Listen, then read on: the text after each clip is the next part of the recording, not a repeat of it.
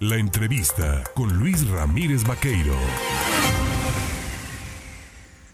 Bueno, son las 7 de la mañana con 22 minutos. Hoy habrá mucha actividad en San Lázaro. Mm, esto porque los legisladores eh, habrán de empezar a, a, cabildearse, ¿no? El tema de la posible aprobación de proyectos de dictamen de la reforma eléctrica.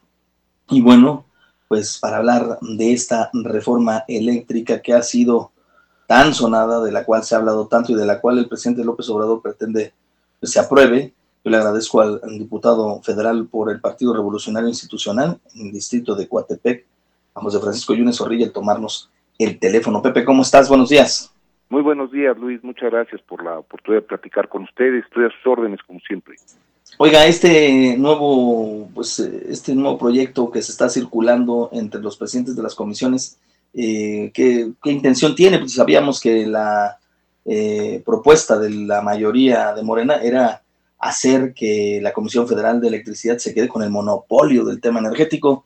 Eh, seguirá igual este asunto, supongo, ¿no?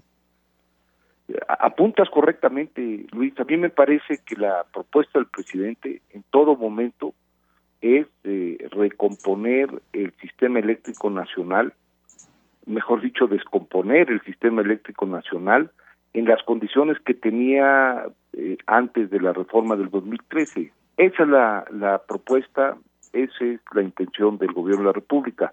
Y ese era un modelo que giraba en torno a un monopolio público, en donde los despachos, los precios, lo, la, la distribución, estaba en todo momento en torno a lo que la Comisión Federal de Electricidad, una institución muy importante para el país, significara, pero sin que hubiese en torno ningún mercado mayorista en la generación de energía eléctrica. Y fue un modelo que tuvo eh, efectividad en alguna época eh, en el mundo, incluyendo al país, pero que hoy prácticamente está desechado por ineficiente y por costoso.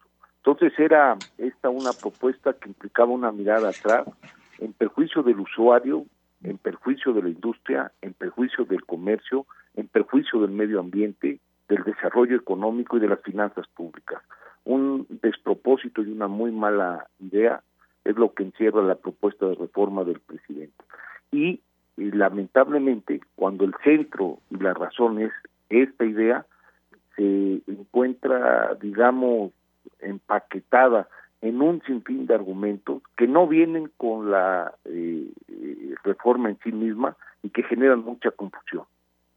Ahora bien, entiendo que eh, los partidos de oposición, en este caso PRI, PAN, PRD, han hecho ya pública una contrapropuesta, una contrarreforma tiene al menos 12 puntos. ¿Cuáles serían los más relevantes eh, que sería importante que el público o el auditorio conociese?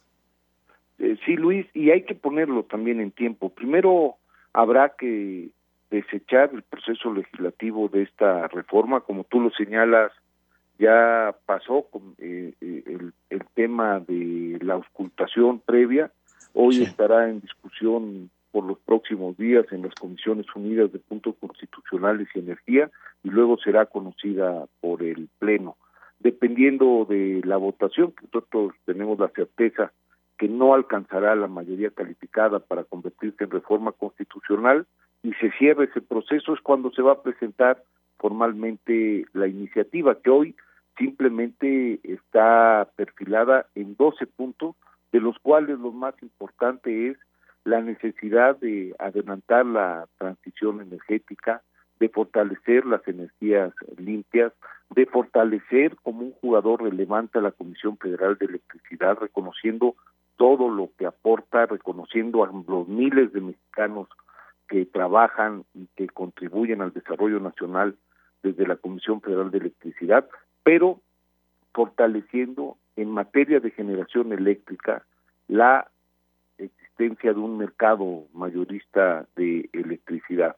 Y en ese sentido habrá que fortalecer constitucionalmente a los órganos reguladores como la Comisión eh, Reguladora de Energía, como la Comisión Nacional de Hidrocarburos, que esta reforma aniquila y suspende, fortalecer también la, eh, los alcances del CENACE, que es el Centro Nacional de Control de Energía, en plena autonomía para poder operar el Sistema Nacional Eléctrico y en ese ánimo generar condiciones sumamente eh, importantes y favorables para que un tema tan sensible y tan importante para el desarrollo nacional pueda estar ajustado a los nuevos tiempos y le pueda brindar condiciones de futuro al país. Hay un par de puntos que nos llaman la atención. Por ejemplo, en uno se señala que se recorrigen los errores y los excesos del pasado y se acaba con la simulación. Eh, ¿A qué simulación se refiere esto específicamente? ¿Hubo abuso de los, de los empresarios eh, eh, que invirtieron en este tema, en la iniciativa privada? Sin duda debe haber casos de abuso y sin duda debe haber casos de corrupción, pero no es la regla ni es la mayoría, Luis. Y este ha sido, digamos, el discurso con el cual se quiere motivar el alcance de la contrarreforma presentada por el gobierno de la República. Entonces, si la contrarreforma del gobierno de la República es simplemente cancelar la existencia de un mercado mayorista de energía eléctrica, en donde la competencia puede estar fijando el valor en la generación, en la producción de la energía, y volver a un monopolio en donde tenga su centro con todo lo que esto contrae la Comisión Federal de Electricidad, esa es la, el centro de la reforma, pero han utilizado las figuras de contratos legados, la figura de autoabasto y de cogeneración, que son figuras que trae la ley desde 1992 en el marco del Tratado de Libre Comercio y en la posibilidad de que el aparato industrial pudiese acceder a generación de energía eléctrica mucho más barata para poder competir con los socios en Estados Unidos y en Canadá. Desde 1992, mucho antes a la reforma del 2013,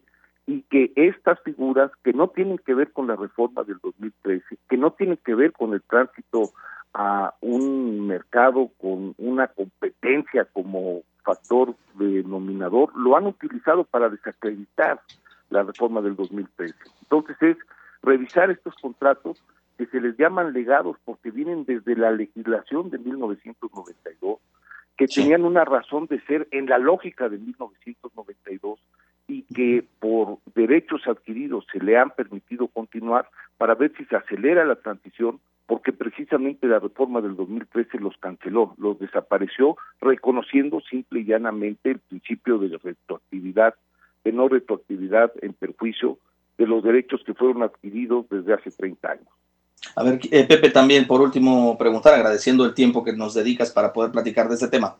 Eh, lo que principalmente a la sociedad le interesa, al mexicano le interesa es, hagan o no la reforma, se le dé eh, la posibilidad a la Comisión Federal de quedarse con el monopolio o no, de que se abra la participación del capital importante de la iniciativa privada es cuánto nos va a costar. Es decir, nos va a costar menos la luz. ¿Se puede garantizar a eso? Porque hoy vemos una inflación galopante, un precio de combustibles fuera de control. O sea, hay elementos que en la macroeconomía nos indicarían que es casi imposible decir que la luz va a bajar. A, ver, este Luis, la luz bajó hasta antes del 2018 y esto no es un tema discursivo, esto es un tema que se puede cotejar y que se puede comparar tarifariamente. ¿Cuánto costaba en cualquiera de los rubros el acceso a la energía en 2015, 2016, 2017 y cuánto cuesta en el 2020?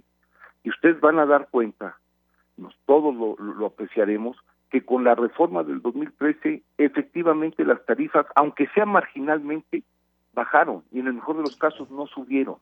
Y a partir de esta administración subieron porque en los hechos dejaron de atender, de licitar y de permitir que los beneficios de la reforma se pudiesen concretar.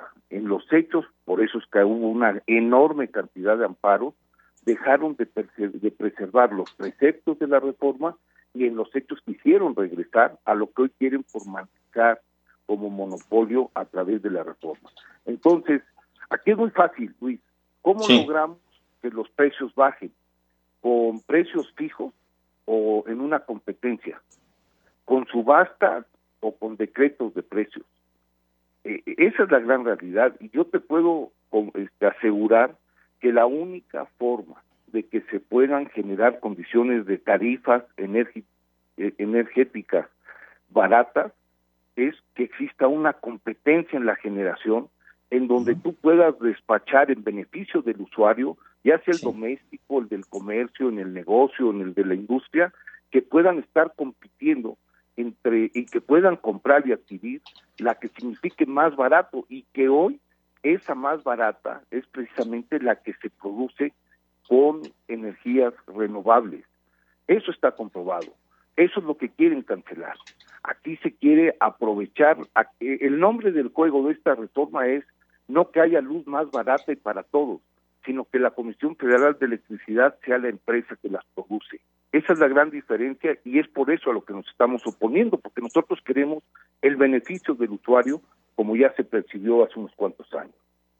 Pues eh, José Francisco Yunes Zorrilla, como siempre, te agradezco el platicar con el público, con el auditorio. Estaremos pendientes y si nos lo permite, iremos consultándote en caso de que esto vaya escalando, porque seguramente en esta semana habrá de discutirse, habrá de votarse y veremos qué pasa este día, ¿no? Yo creo que, la votación en el Pleno será la próxima semana, pero serán estos días en donde haya una carga de información y de desinformación que sí sería importante ir aclarando. La reforma es una y los argumentos con la que quieren eh, eh, apuntalarlo son prácticamente independientes a los alcances de la reforma. Perfecto, pues Pepe, te mando un abrazo y que tengas excelente jornada. Buen martes. Gracias. Gracias, buen día para todos. Es Pepe Yunes Zorrilla sobre el tema de la reforma y este análisis y esta situación. Ahí tiene usted, ¿no? La oposición de la oposición a la reforma, de lo que está planteando hoy por hoy eh, el gobierno y la cuarta transformación.